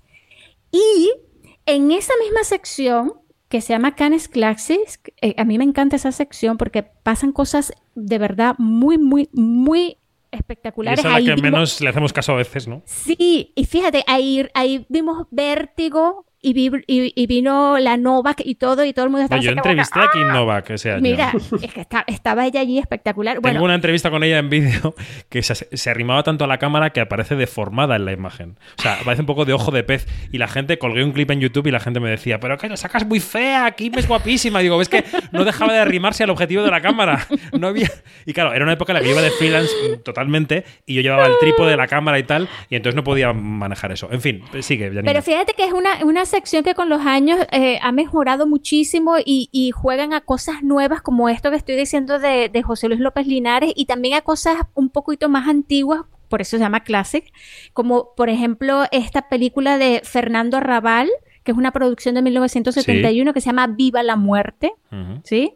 Y otra parte española que, va a estar, pero esa sí que va a ir con todas en la competición, es la película Bora Bora de Albert Serra. ¿Pero se va a llamar Bora Bora o qué se va a llamar? Porque tiene como tres títulos. Se llama Bora Bora, Pacific, o yo no sé, bueno, tiene, tiene como tres títulos diferentes. Eh, yo creo que él al final va a ser como, como que escoja usted el título y lo va a poner en Twitter, escoja el que salga mejor. es la pues película más larga de la competición. Ay, sí, chicos. Bueno, mira, yo te digo, yo tengo, yo tengo miedo con esto de que es hipnótica. Ya. ya tengo así como que. Tú sabes oh, que yo no voy a estar en Cannes ni cuando pase la de Serra ni cuando pase la de Sorogoyen. Wow. Bueno, me, voy a haber vuelto. ¿Eh? Sí. ¿Lo has hecho aposta? No, pero bueno, mm, creo que la de Sorogoyen voy a poder verla. Yo sí. Y bueno, y em, para recordarle a, nuestros quinóticas y quinóticos que mm, no solamente tenemos el monstruo eh, central Cannes, que es la competición oficial eh, y lo de una cierta mirada, sino también hay otras dos cosas que, ya lo nombré al principio, que es, una es la semana de la crítica y lo otro es la quincena de los realizadores. Y en la quincena de los realizadores va a estar, que esto es súper importante, el agua de Elena López Riera. Mm. ¿Por qué la quincena de los realizadores es importante? Porque de allí han salido grandes películas que luego son más recordadas que las que han ganado la Palma de Oro. es cierto, a veces es, cierto, sí, sí. Increíble. Y bueno, y, allí va a estar entonces el agua. Y también en la Semana de la, de la Crítica, lo hemos dicho anteriormente, van a, haber dos cortos em, de realizadoras em, españolas. Uno es Cuerdas de Estivalis Urre Sola Solagure. Ay, en eco, lo he dicho mal. Ay, el, los no, vascos. bueno, bueno, eh, eh, es que ricasco, estimales por esta película y mucha suerte. y también va a estar Ana Fernández de Paco con I Didn't Make It to Love Her. Que es también otro cortometraje. O sea que hay bastantes bueno, creo Que, creo que no se me ha escapado nada. Creo. Y seguramente veremos al Almodóvar y a Rosy de Palma en alguna fiesta. Sí, sí. Que y siempre se pasan. escribiendo a su diario. Y, sí, y, ojo, que solamente he mencionado, he hecho un recorrido por los españoles más no por los hispanohablantes, ¿verdad? Que eso ya, ya lo, eh, cuando estemos en Cannes ya vamos a contar un poquito más de ese mundo hispanohablante, ¿no? Y a quien le interese qué mujeres van a estar en Cannes, hispanohablantes, y no, eh, que tiene que leer Miss Who Magazine, que es el medio de Por favor, Mrs. Who Magazine, por favor, a leerla, porque allí vamos a estar eh, cubriendo la parte de, de, las chicas poderosas que van a estar en, en Cannes. Neko, ¿a ti qué te parece todo esto? Porque decía Octavio antes eh, tenemos que estar los cines para que las películas que veréis en Cannes estos días luego lleguen al público y tal. eh, mm, si- ¿sigue habiendo esa, esa conexión entre el público y el Festival de Cannes? O, sea, por- o llegan las cuatro cosas que tienen que llegar desde Cannes, ¿no? No sé. ¿Alguna vez la ha habido? Chan, chan, chan. Claro. Eh, No, a ver, aquí el problema es lo de siempre. Por una parte, quizá no lleguen tanto al cine, pero por otra parte, están más democratizadas que nunca. Nos llegan películas a todo el mundo que no veríamos nunca. O sea, el boom de cine coreano no habría llegado sin las plataformas y sin esta globalización en la que estos ahora tenemos. Entonces está ese yin y yang. Es verdad que luego da mucha pena que una película gane Cannes o gane Berlín o gane Venecia y desaparezca en una plataforma en un mar de lágrimas en el que no es promocionada. Pero en realidad nos encontramos con un debate que ya era lo normal antes. Antes Claro. acababa llegando a cinco salas elegidas y ahí se quedaban y no las veía nadie más. En realidad las veía mucha menos gente que ahora. ¿Qué pasa? Que el mercado está tan dinamitado, tan lleno de cosas que es complicado elegir. Como siempre, es complicado ver a lo que tenemos que ir y los festivales lo que nos eh, hace es elegir. Efectivamente. Lo que nos ayuda es a elegir, efectivamente. Bueno, pues el jueves que viene, de aquí a una semana, estaremos Janina y yo en Cannes. Espero que también con Begoña Donat, con Alejandra Musi, las habituales del festival. Habremos vivido ya las primeras 48 horas del festival. eh, contaremos. Hemos sobrevivido. A ver este año de la COVID, ¿no? ¿Cómo lo lleváis? Porque el año pasado fue un poco... Bueno, vuelve a haber plataforma online de reserva de entradas. No va a ser obligatoria la mascarilla en los cines, aunque se la puede poner quien quiera. Eh, yo creo que se relaja mucho la cosa. Eh, sobreviviremos a los zombies de Michelle Hazanavicius, que ya no tiene, ya no se llama Z su película, como lo de Putin. Eh, Pero además la ¿y buena eso? película es la original, la japonesa. Que esta es un remake de Sí. Cat of the Dead, que era un peliculón. Bueno, vamos a verla, por favor. Ya, pero ya un Vamos remake francés de una película O sea, japonesa desconfía. Y una película japonesa tan sorprendente como era Cat of the Dead, para abrir Cannes, suena, o sea, te estás quejando todo el rato del cine original, el cine eh, que tiene una mirada especial, el que no es Netflix, y de repente estrenas Cannes con un remake. Es una opción Mm. curiosa. Las aperturas de Cannes no suelen darnos grandes alegrías. Suelen ser un poco, ¿cómo decir? Espumas, flores y artificio. Pero todo bien. ¿A qué vamos allí? A eso. A ver va- Top Gun. Vamos a lo alto y a lo bajo. Top Gun igual también la puedo ver dentro de poco. Ojo. Oye, pero es que con lo que dijo lo- eh, la semana pasada Javier, la calificó de elegante. Ya me, me mató. Me mató. Yo así como que la quiero ver. Cuando, te, cuando la vea te mando un mensaje, Janina Pérez Arias. Bueno, pues Janina, en Eco, gracias. En Eco hasta eh, pues cuando podamos vernos otra vez después de Cannes. Que vaya bien, nos veremos. Y Janina, eh, métete el antimosquitos en la maleta. Ah, no, que eso es en Venecia, no. No, eso es en Venecia, querido. Vale. Métete la crema del sol, Crema de sol, sí. las gafas de sol. Sí. Y por, a lo mejor algún chubasquero porque siempre hay tormenta en Cannes. Bueno, no, siempre. no sería Cannes. sí, tal. Volverán las colas a Cannes. Ay, madre mía. Yo es que no voy desde el 18. Hace cuatro años que no voy, o sea que estoy un poco Oye, nervioso. Parece David Lynch, eso hay que contarlo, ¿eh? porque esta es la gran historia del año. Bueno, yo solo, yo solo he visto por allí. Janina sabe que yo cenando en un italiano abordé a Tarantino. Esto creo que ya lo he contado en Kinético. Pero bueno. Sí. Que le pedí una entrevista, estaba cenando con una señora, no sé quién sería, y me dijo: No, gracias, ya no hago eso. Ya no doy entrevistas a gente que me para borda por la calle. Con lo cual pienso: Ya lo ha hecho antes, he llegado tarde, pero todo bien. Janina, Eneco, gracias. Gracias. Un abrazo. Adiós, hasta luego. Adiós. Eh, la semana que viene eh, tenemos Can, pero ahora conversamos con uno de los grandes popes de las series en España. Es uno de los responsables de que hayamos visto Hispania, Gran Reserva, Gran Hotel, Bajo Sospecha, La Embajada, Velvet, Las Chicas del Cable, Fariña, también ha producido cine. Y la semana que viene estrena en Apple TV Plus una serie que se llama Now and Then, Ahora y Entonces, un thriller bilingüe que aborda las diferencias entre nuestras aspiraciones de jóvenes y la realidad de nuestra vida adulta. Un thriller con participación, por ejemplo, de Rosie Pérez, la gran Rosie Pérez, o de Maribel Verdú. Es una charla que vamos a mantener con Ramón Campos, pero antes escuchemos cómo suena este Now and Then. Quinótico, las series. I'd just like to welcome you all. It's so good to see all the university grads. A ti también te llegó el mensaje. Nos llegó a todos, ¿no?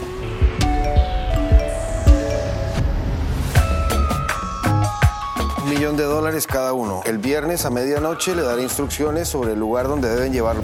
¿Quién creéis que ha enviado los mensajes? Ya solo lo sabíamos nosotros, ¿no? Yo qué sé, hace 20 años que no sé de ustedes.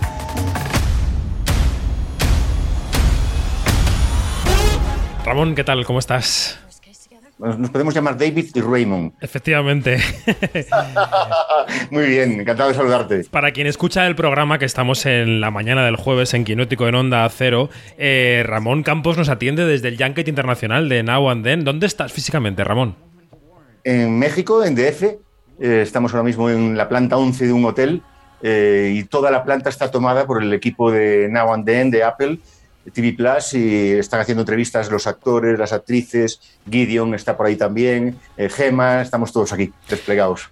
A ver, tienes un currículo impresionante, pero claro, esto que cuentas del Hotel de México, de la planta tomada, de esta serie en Apple TV Plus, ¿cómo te hace sentir como creador, como, como padre de la criatura o copadre de la criatura, Ramón? Pues nos hace sentir eh, orgullosos y responsables. Eh, Fíjate, ya nos pasó una vez con, Netflix, que cuando vino a España nos eligió para arrancar su entadura en España y sentimos la responsabilidad de que tenía que funcionar la serie para que siguiese, siguiese habiendo producción en España de Netflix, porque acabábamos de vivir además el fracaso de Marsella, que había paralizado la producción de Netflix en, España, eh, en Francia, perdón. Eh, y con esta serie sentimos esa responsabilidad de que tenemos que dar en el clavo porque eso supondrá que llegará a la plataforma España con fuerza, comprará más series españolas y el audiovisual español seguirá viajando por el mundo. Bueno, Nawanden llega en unos días a Apple TV Plus. ¿Cómo le explicarías que es esta serie a quien tenga que decidirse eh, delante de las plataformas para ver algo el próximo fin de semana? Pues es una serie que habla sobre los sueños de, de un grupo de jóvenes y cómo cuando llega uno llega a los cuarenta y pico, eh, miras atrás y nuestros personajes miran atrás y se dan cuenta de que lo que querían ser no, era exactamente lo que son. Eh, todo eso eh, teñido por un thriller sobre, con un chantaje a partir del cual empieza a haber unas muertes. interesante, suena interesante. Nuestra aportación nacional, aparte de los creadores, es Maribel Verdú. yo no sé si fue tuya la llamada de decirle, oye Maribel, mira, tenemos esto, ¿qué te, qué te parece? No fue mía la llamada, pero fue mía la elección junto con Apple TV Plus. Bien. De, cuando empezamos a, decir quién eran los actores de cada país, queríamos a las primeras figuras. Eh, dijimos, Maribel tiene que ser la parte de España, además era un personaje femenino, tiene que ser España. Y a partir de ahí eso marcó como el nivel del resto de los, de los actores y actrices de los otros países. entiendo. Em, ¿Qué, diferencia hay entre producir una serie como esta para una plataforma internacional y producirla, por ejemplo, para una televisión nacional? ¿En qué podrías decir que se diferencia el proceso, Ramón? Bueno, ahora, ahora menos que antes, porque ya las televisiones eh, nacionales, eh, que son Antena 3, Televisión Española y, Telecinco, eh, están trabajando pensando en las plataformas también. Eh, cuando hacen una serie para, eh, Antena 3, antes la ponen en A3 Player y luego pasa a la cadena. Entonces, de alguna manera están ya pensando como una plataforma. Eh, lo que más hemos disfrutado nosotros es la libertad creativa. cómo nos han dado carta blanca para hacer la serie como queríamos, para mezclar castellano e inglés y no, había, no hubo ningún momento el miedo de, uy, esto puede hacer que alguna audiencia se sienta eh, pues menos atraída por la serie porque tienen que leer subtítulos, eh, sino que dijeron, si es el mundo que queréis contar, adelante. Y el presupuesto, porque todos los creadores dicen o decís que nunca tenéis suficiente, pero eh, ¿habéis tenido más o menos holgura para producir o no? Hemos tenido todo lo que hemos necesitado. Ah, está bien. Está bien. Lo cual, no está nada mal. Eh, si queríamos contratar a Rosy Pérez, hemos podido contratar a Rosy Pérez. Si queríamos contratar a Celco, hemos podido contratar a Celco o a Manolo Cardona. Eh, hemos podido rodar en Miami, eh, hemos podido construir decorados en España. lo que hemos necesitado lo, hemos pedido y nos lo han dado. Hmm. Hoy en el programa hemos estado hablando con Octavio Alzola, que es el gerente de los cines Renoir, sobre cómo está el panorama de las salas en nuestro país y evidentemente tú eres un sabio en lo que toca a las producciones televisivas, aunque ahora no sé si se ven en la tele, pero bueno, vamos a llamarlas así, ¿no? Y has ido acompañando en tu carrera también a los espectadores, que han ido cambiando de mirada, han ido mirando en sitios distintos, han ido cambiando de su ventana de atención. ¿Cómo dirías que mira hoy el espectador? Vamos a centrarnos en España, porque es lo que conocemos más, lo que tenemos más cerca. ¿Cómo mira el espectador de 2022? ¿Qué quiere? ¿Qué quiere ver en las series a las que accede, Ramón? Fíjate, eh, yo creo que eh, hemos perdido el contacto con el espectador. Eh, creo que desgraciadamente nos hemos dejado de, hemos dejado de analizar al espectador. yo cuando hacía una serie para Antena 3, para Telecinco no ha hecho, pero bueno, para Televisión Española sí, incluso para las chicas del cable o esta serie, analizamos mucho a quién queremos llegar. Eh, yo sabía cómo era la audiencia perfectamente de Antena 3 y qué tenía que hacer para llegar a esa audiencia. Tengo la impresión de que en esta burbuja, todo el mundo habla de esta burbuja de audiovisual, y estos tropiezos que estamos empezando a ver en algunas plataformas, tiene mucho que ver con que hemos dejado de mirar a los espectadores, nos hemos empezado a mirar al ombligo. Eh, de repente ya no somos creadores de series para la audiencia, sino que somos creadores de series solo para nosotros. Y ese es el gran error, eh, porque lo que nos ha traído aquí es hacer series para el público. Eh, y si haces series solo para ti, el público se acaba marchando. Y si se marcha el público, lo siguiente es que se van son las plataformas. Hmm. Es interesante. Pero, ¿qué intuyes que quiere el público? Es políticamente muy incorrecto. Políticamente muy incorrecto con el resto de mis compañeros. Que la mayoría de ellos dicen que hay que crear lo que sientes, yo pienso que hay que crear lo que dé audiencia. Bueno, ahí eh, la clásica tensión primero estuvo en el cine, ¿no? Entre el director, entre el director cineasta, el director autor y el director más comercial, y también se traslada a las series, evidentemente, pero dices, no, no miramos al espectador lo suficiente. ¿Qué intuyes que, demanda el espectador hoy, Ramón? Eh, yo creo que el espectador de televisión eh, demanda emociones, demanda personajes. Eh, quiere historias de personajes. Y cuando le das una buena historia de personajes, la compra. Lo que, no, lo que casi nadie compra son fuegos artificiales. Tú le puedes meter mucho dinero a una serie o una película, pero si no hay personajes detrás, eh, no, van a estar ahí. nosotros hemos cuidado mucho del público femenino. durante todos los años de nuestra carrera ha sido como la base sobre la que hemos construido Bambú, sobre el público femenino. Y, yo mismo me alejé de él, de ese público. sin querer, me, me, despisté y ahora he vuelto a acercarme o intentar acercarme a ese público y creo que eh, analizándolo eh, lo que buscan son historias que les emocionen a través de los personajes. Hmm. ¿Por qué se produjo ese alejamiento, Ramón? ¿Qué fue lo que te. qué, canto de sirena seguiste que ahora te has despegado otra vez de él? El mismo que todos. El mismo que todos. Contar las historias de autor, las series que eh, te llenen a ti y, dejar de mirar al público. Hmm, entiendo. ¿Tú eres espectador? ¿Ves, ves series? Sí, soy espectador, no muy exigente, no soy un espectador eh, que, sea muy crítico, eh, acepto bastante bien los pactos de lectura e incluso cuando son un poco extraños, entro bastante bien. ¿Y crees que está aceptado ya universalmente el hecho de que tenemos que pagar por ver ciertas series? Yo creo que sí. Yo creo que las plataformas pero no solo las plataformas, los diarios digitales también ha pasado. La gente ha aceptado que hay que pagar por, el contenido y los precios tampoco son tan altos eh, como para... Eh, yo he escuchado a mucha gente que pirateaba decir que ya no le vale la pena piratear porque por pocos euros tiene, tiene la plataforma. Entonces yo creo que eso ha ido como desapareciendo y es más, eh, no habría todas las plataformas produciendo series si no hubiera abonados suficientes para, para darle rentabilidad. Sí, sí, entiendo. Eso es exactamente así, ¿no? Eh, aunque ahora, como tú decías, estamos viendo algunos ajustes en algunas plataformas que vemos que pueden haber alcanzado esa, etapa de, estancamiento, de apalancamiento, como dicen los expertos en, economía. Em, citaba antes a los cines y es verdad que están pasando por una crisis de, público que se... Eh, podemos decir que se palía cuando hay estrenazos como Marvel en esta semana, ¿no? Como algunas otras. Pero es verdad que tú llevas mucho tiempo trabajando para la gente que ve cosas en su casa. Ahora también en el ordenador o en el iPad, donde quiera, pero bueno, que, la ve que las ve más en, entornos más reducidos, digamos.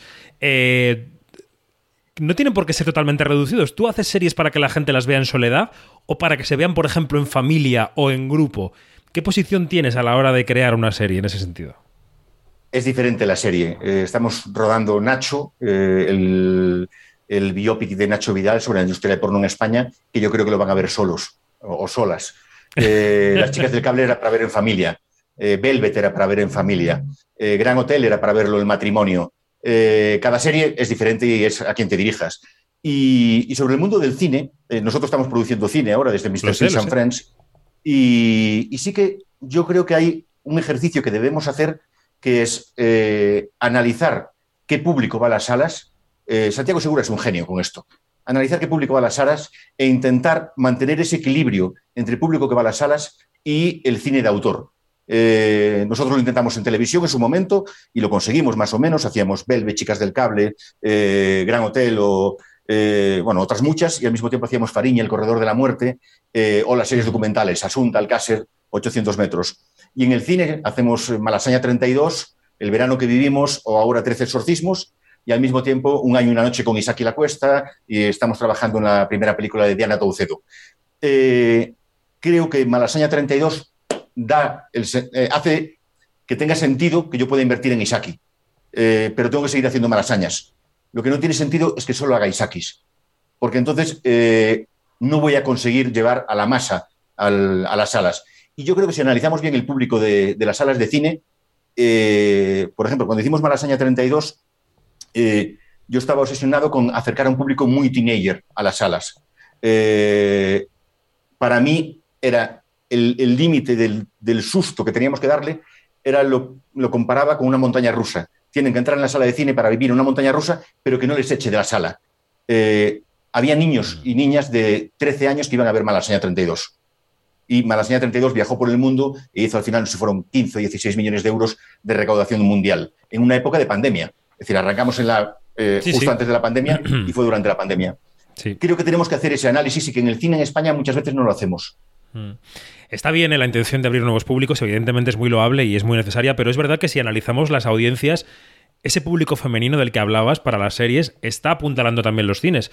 Y un público femenino también, me atrevería a decir que bastante veterano. O sea, son las mujeres mayores de 50 años las que se siguen gastando el dinero religiosamente para ver las películas, Ramón. ¿Tú crees, David? Bueno, lo, lo dicen las encuestas. A lo mejor, mm, a lo mejor está cambiando el perfil. Pero es verdad Yo- que. yo, y si te paseas por cines. mm, Bueno, en, sesiones comerciales, ese público está ahí, ¿eh? Eh, A pesar de que Pues la pues pandemia. ¿eh? la, la pandemia ha cambiado un poco algún parámetro, ¿eh? Perdona que te he cortado. No, no, por favor. Eh, digo que, que- que ha, ha vuelto o está empezando a volver. Yo tengo la sensación de que si está ahí, está empezando a volver. Nosotros vivimos Malasaña 32 y el verano que vivimos, en el, en el año, en el peor año en el que podíamos estrenar, tanto al principio como al final. Eh, el verano que vivimos estaba destinado a ese público. Era una película destinada a un, a un público adulto, femenino, que era ese público que van, lo, lo que decías tú, eh, con las amigas a ver la O película. que iba hasta la pandemia, por lo menos, ¿no? ¿Cómo? Que iba hasta la pandemia, por lo menos. Hasta la pandemia. Y la pandemia a ese público en concreto le frenó mucho. Le- les asustó especialmente. Y lo descubrimos tarde nosotros. Eh, cuando lo descubrimos que se habían marchado, eh, ya habíamos estrenado la película. Eh, ojalá vuelvan, porque ese público sostiene el cine, sostiene la televisión, sostiene la literatura. El teatro. Es el público que, que realmente crea el suelo sobre el que empezar a construir un éxito. Pero si no tienes ese suelo, no vas a llegar nunca al éxito. Bueno, estamos terminando ya, nos dicen los compañeros eh, que tenemos que ir terminando. Te quiero hacer una última pregunta y es sobre el futuro. Es decir, a partir de hacer una serie con Apple internacional, rodada en Miami, presentada en México, ¿qué se hace? ¿Qué, es lo siguiente, Ramón? pues estamos trabajando en una nueva serie con Apple TV Plus, estamos trabajando en el estreno de un asunto privado con- Amazon, eh, con Jean Renault, estamos trabajando en Nacho para Starz, eh, estamos preparando seis películas en diferentes procesos eh, y lo que nos gustaría es que se rompan de, de verdad las barreras. Eh, hay un techo de cristal, que es que los latinos y los americanos estamos separados todavía, y que rompamos ese techo de cristal y que de repente la industria de verdad nos, nos, eh, nos conecte, nos conectemos con ellos y hablemos de tú a tú. Ese, ese paso nos queda. Ya hemos, hemos roto otros, hemos roto el de el idioma español. Eh, yo recuerdo cuando sacamos Gran Hotel y empezó a viajar, eh, empezaba a viajar en Latinoamérica, las series españolas no viajaban a Latinoamérica. Velvet también. Llegó Alex Pina y la Casa de Papel y le pegaron una patada al muro eh, y rompieron el muro. Eh, nos queda otro muro que es el de los americanos, romper ese. Y con toda la actividad te da tiempo a tuitear, incluso.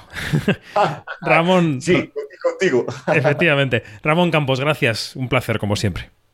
Mil gracias. Un abrazo grande. Quinótico, lo que se estrena. Papá, ¿Qué pasa, cielo? noto algo raro. Me siento diferente. ¿Recuerdas el truco que te enseñamos? Lápiz, pupitre, papel, zapatos. Eres rara. ¿Estás bien, Charlie? Ha vuelto a pasar. ¿El qué? Eso malo. Si notas que pierdes el control, ¿qué debes hacer? No funciona. No es un robot, es una niña. Con emociones de niña absolutamente impredecibles. ¿Charlie? Pues que lo controle y lo mantenga oculto. Nuestra responsabilidad es prepararla. Nuestra responsabilidad es protegerla. Charlie. Si la cogen, la encerrarán en una jaula. Charlie. Le harán pruebas el resto de su vida. No volveremos a verla. Si me coge, ¿quién? Se marcha ya Ramón Campos y vamos ya con los estrenos de la semana. que sigues por ahí, ¿no? Eh, sigo por aquí, me vuelvo a incorporar. Muy bien, así me gusta. Después hablaremos de los estrenos españoles de la semana, incluido el de La maniobra de la tortuga, con una entrevista que hicimos en el Festival de Málaga. Pero esto que escuchamos de fondo es Ojos de Fuego, que es una película basada en una novela de Stephen King. ¿Esta película qué es, Iñaki? Bueno, esto en realidad es el remake de un clásico ochentero del terror que protagonizó una jovencísima Drew Barrymore. En este caso, en esta película, Zac Efron interpreta a un padre muy preocupado por su hija, que bueno, que puede manipular el fuego a su antojo. y la cinta está dirigida por Keith Thomas. Bueno, pues esta película tiene a Zac Efron, otra película de mediano presupuesto para lo que es Hollywood, con estrella al frente del reparto. Y vamos a decir que no es el mejor momento para estas cintas en la cartelera, aunque esperemos que les vaya muy bien, es El milagro del padre Stu. I figured it out. Yeah, seventh time's a charm. I'm being actor. Oh, God. You don't belong with those LA folks. They're a bunch of fascist hippies. What brings you here? And I figured no better place to be discovered than the supermarket. Hey, did I see you on a television series? You do movies? Y si antes mencionábamos a Zac Efron, ahora hablamos de Mark Wahlberg, ¿no? Sí, esta es una historia de conversión en la que, bueno, Mark Wahlberg es un boxeador amateur que se lesiona y se va a vivir a Los Ángeles y conoce a una especie de catequista, digamos. Como quiere impresionarla, empieza a ir a misa todos los domingos y descubre que su destino es ser sacerdote. Sus padres los encarnan Mel Gibson y Jackie Weaver y bueno, no se puede pedir más. Pues no. Yo creo, ¿no?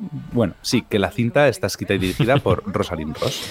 Antes mencionábamos el Festival de Málaga, al que nos iremos en unos minutos, pero esta semana se estrena una película que ganó allí el premio del público. Se llama Mentes Maravillosas y es francesa. Sí, es una road movie inspirada en la relación de amistad de los directores, guionistas y protagonistas, Bernard Campan y Alexandre Jolien. Luis dirige una funeraria e Igor, que sufre una discapacidad por una parálisis cerebral, es un repartidor de verduras. Ambos emprenden esta road movie a bordo, de, un coche fúnebre. Vamos, eh, todo muy normal. Y vamos a escuchar cómo suena la película. Si pudiera irme a una isla desierta, no me lo pensaría. ¿Quieres pudrirte en una isla desierta? ¿No eres feliz? Acabo de atropellar a un discapacitado, ya voy. ¿A qué se dedican? Cuando lo digo, la gente se queda helada. Yo para eso no necesito decir nada. ¿Es enterrador? ¿Pero qué hace aquí? Quería vivir una experiencia metafísica. ¿Qué? ¿Le dejo aquí en mitad de la nada? No hay ningún problema. Tranquilo, no le molesto más. Y el cine francés tiene un estreno más esta semana que viene muy cargada, son muchos estrenos. La película de la que hablamos ahora se llama Un Nuevo Mundo. Sí, Stéphane Brisset es un director especializado en retratar las relaciones del mundo del trabajo y en este caso cuenta una historia protagonizada por Vincent Lindon y Sandrine Kiberland sobre eh, un matrimonio a punto de la ruptura por culpa de- del trabajo de él. Trabaja para una gran empresa norteamericana que, bueno, cada vez lo exprime más y más. Nos suena de algo. más de uno le sonará. Sí. Después contamos el cine español con entrevista incluida, pero vamos a decir algo de lo que está en plataformas. Venga. Venga, este viernes llega a HBO la segunda temporada de una de mis series favoritas de comedia, Y tengo que decirlo, mías. que es Hacks, que ha arrasado, eh, bueno, arrasó en la última temporada de premios con la gran actriz Jean Smart a la cabeza. A Amazon Prime Video llega la segunda temporada de la serie española Desaparecidos y en Apple TV Plus eh, se pueden ver desde este viernes La Serpiente de Essex, ambientada en la época victoriana, con Tom Hiddleston y Claire Dance Y en Netflix podemos ver una película de Rebel Wilson que se llama Vuelta al Insti y que cuenta la historia de una mujer de 37 años que regresa a su colegio después de pasar por un coma. También mucha gente La reflejada. película que tengo que ver sí o sí. Efectivamente. No vayas a Doctor Extraño. Vete a vuelta al Insti. Me, la quedo, me quedo en casa. me quedo en- Pero venga, que nos faltaba el cine español, Iñaki. ¿Qué hay de cine español? Sí, pues tenemos también cine español en la, en la cartelera para el que no quiera ver mm, Doctor Strange por mm, décima vez. Eh, y es que llega a la cartelera el segundo largo del director Alexis Morante, que se llama El universo de Oliver. Está inspirada en el paso del cometa Halley en el año 85 y está protagonizada por María León. También llega a los cines una cinta que pasó el año pasado por el circuito de festivales. De hecho, entrevistamos a sus directores en Venecia. Es Eles transportan a morte, de Elena Girón y Samuel M. Delgado. Escoitaches iso? O que? Escoitei un ruido. E non escoito nada.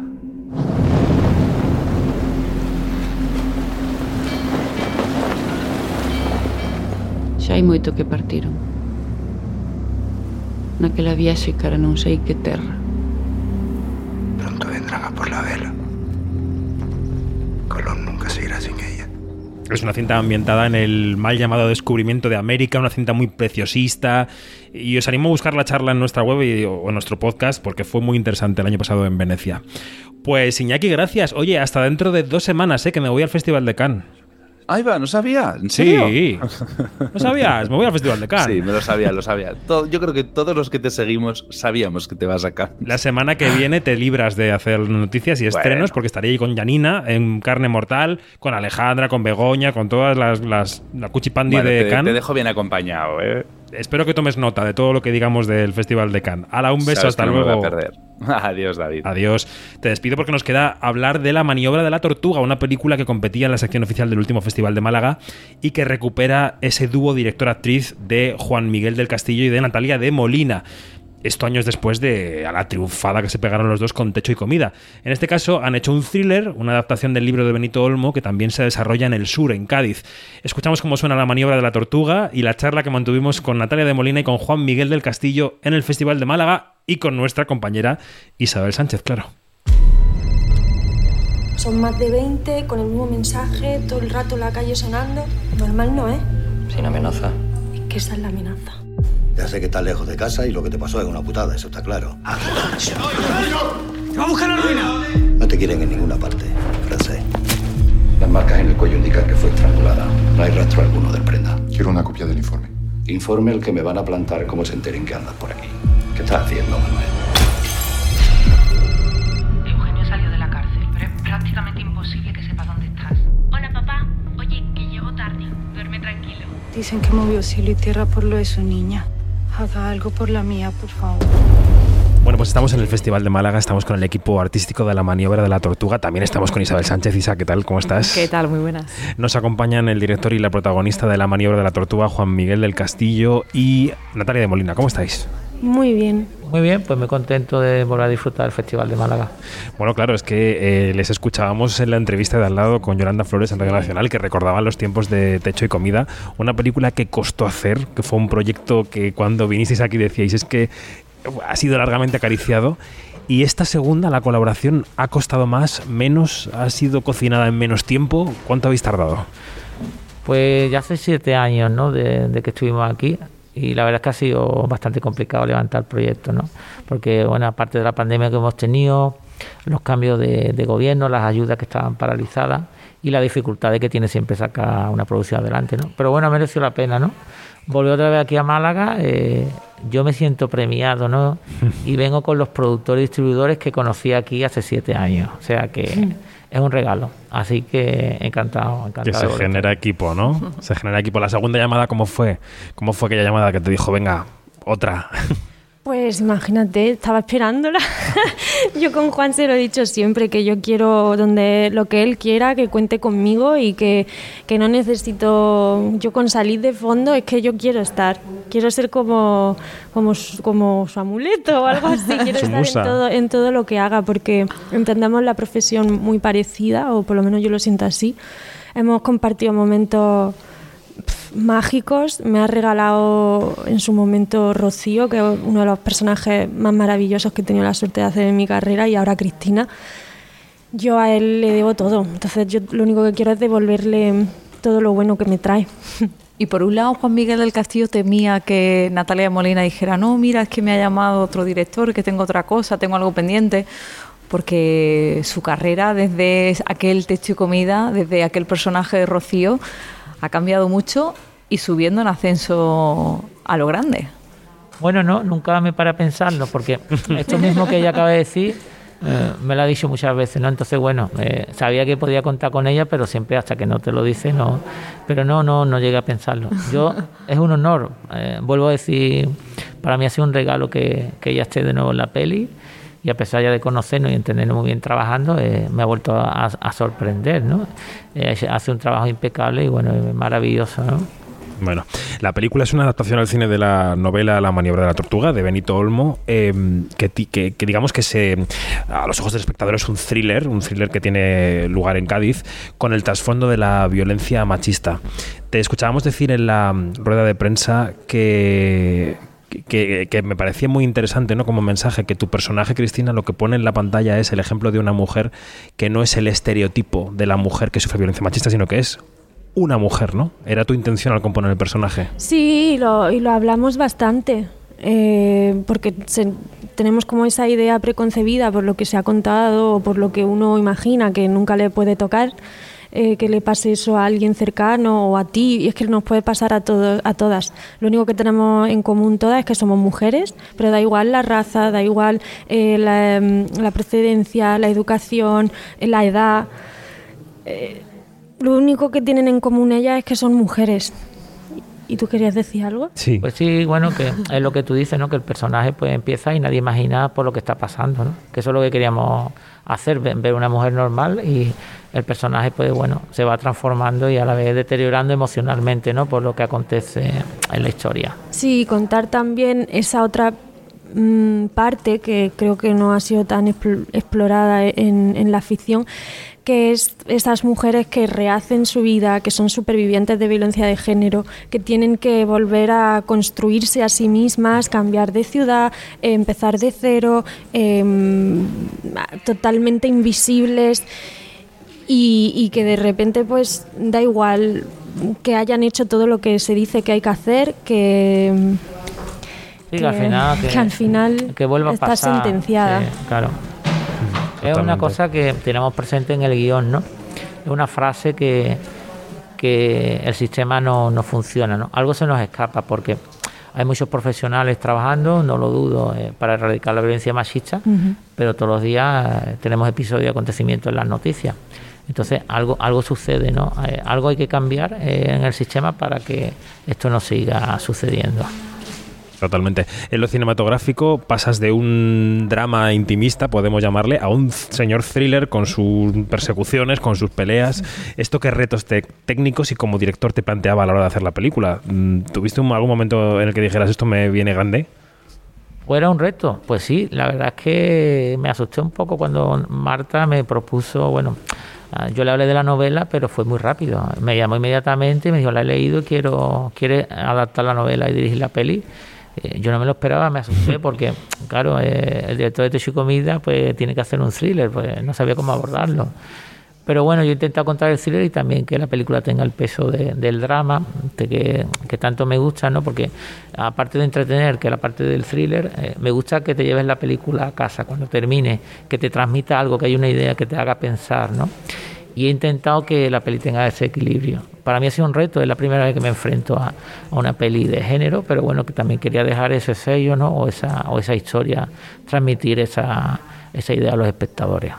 Mm, totalmente. No sé si Isa quiere preguntar algo. Lo que creo que me tendrías más claro es que querías volver a rodar, lo has dicho en casa y en casa has vuelto a rodar, en Cádiz, en este caso en, en la capital, que se convierte también en escenario de, de esa película y en un protagonista más por las peculiaridades que tiene. Sí, cada una protagonista más y estaba en la novela y yo me, bueno, me, me enamoré, ¿no? Porque como gaditano digo, ostras, tío, aquí rodar en Cádiz esta peli, este thriller, tal.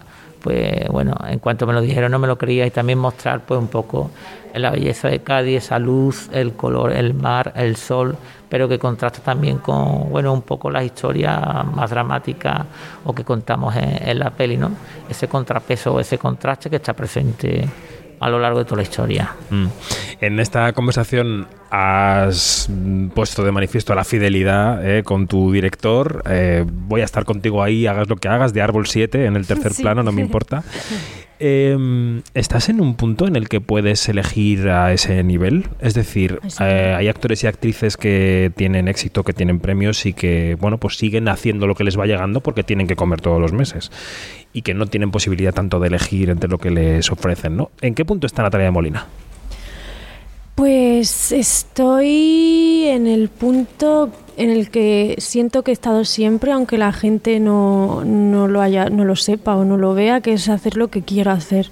No he hecho nada que no quiera hacer y me dejo llevar mucho por la intuición y hay gen- y soy es verdad que soy una persona muy fiel en general con mis personajes con los proyectos me comprometo muchísimo con lo que hago y cada día lo que sí me doy cuenta es que invierto tanta energía en, en cada cosa que hago da igual si es una- un personaje con más peso o menos en, en la película que me faltan horas en el día para o sea es que mi mundo gira en torno a cada proyecto que hago y eso es un mucho gaste, mucho gaste de energía y de salud propia. Entonces, sí que las decisiones que tomo de cuando me involucro en, en- tengo que tenerlo claro que quiero dedicar mi vida a cada proyecto pero siempre siempre he hecho lo que he querido ¿eh? desde vivir es fácil incluso con vivir es fácil tenía claro aunque fue mi primera oportunidad y depende siempre de otras personas y soy consciente de que tengo un privilegio o sea soy una mujer hiper mega ultra privilegiada en una profesión que es terriblemente cruel. Siempre siempre he tomado la siempre he hecho lo que he querido. Lo bueno eh, y lo malo Tu, tu caso yo diría que es un caso muy curioso porque en muy pocos años has pasado de recién llegada al panorama a multipremiada actriz y muy, muy solidificada en el panorama, ¿no? Entonces, lo que te quiero preguntar es... em, ¿Cómo ves tú ahora a los actores y actrices que empiezan, que hacen una primera película o con los que vas coincidiendo, ¿no? Porque tú estabas ahí hace relativamente nada y tu ascenso ha sido muy rápido. ¿Cómo los ves? ¿Ha cambiado la cosa? ¿Sigue siendo igual?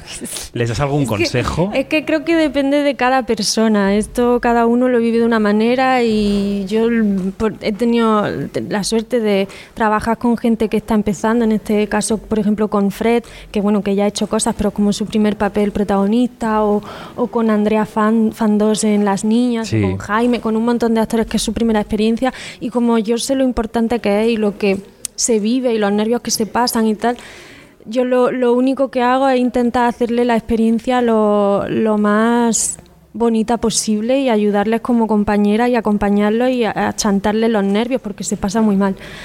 Entonces, yo lo que veo en la gente que empieza es, pues, es- me veo reflejada en esa ilusión, en esos miedos y me doy cuenta de que sigo, que sigo sintiendo también eh, eso que sienten mis compañeros. Yo ca- cada vez que empiezo un, un proyecto estoy acojonada y, y- igual que ellos y, y trabajo siempre en igualdad total con mi compañero, tenga 5 años, 8, 20, 30 o venga de donde venga.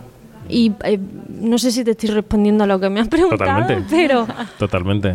Pero veo que eso, que luego también depende de cada uno. Mm. Es como, yo qué sé, pues cada uno trabaja de una manera y cada, una, cada persona es un mundo. Hay gente que gestionará mejor unas cosas, otros que, mejo- que gestionarán peor otras, pero si hay algo en mi mano cuando trabajo con, con gente que está empezando es eso. Yo lo que intento es ser generosa y intent- porque es lo que hicieron conmigo en Vivir es fácil con los ojos cerrados. He tenido la suerte de que mi primera experiencia fuera tan bonita y tan mágica, con un amor tan grande al cine como el que tienen David eh, Trueba, eh, bueno, los Trueba y Javier Cámara, que son como mi... Yo he aprendido de ellos y lo que intento hacer en cada proyecto es pues hacerles pues que se sientan orgu- orgullosos de mí, de que he aprendido de ellos y que sigo eh, intentando dejar el mismo mensaje que me dejaron a mí. Aquí el- Cádiz está muy cerquita, Jerez también está muy cerquita. Tú sabes que yo no conozco Cádiz esto- Capital. No. Pues tiene La he conocido ir. con la película casi. Esto Pues nada. huele a un posible premio del público, yo no digo más. ¿eh? Y sabes que normalmente acierta. Aciertas, es verdad. Organizamos una en Cádiz en cuanto nos descuidemos. Gracias, Juan, Gracias, Natalia, un placer. Muchas gracias, Muchas gracias. a vosotros.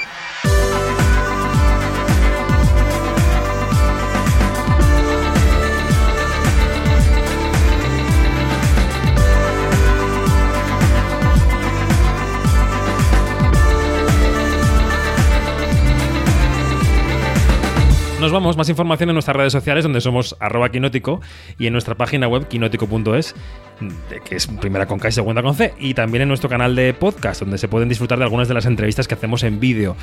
Quinótico vuelve la semana que viene desde el Festival de Cannes, así que muy buena semana, no muréis de los nervios como nosotros, adiós.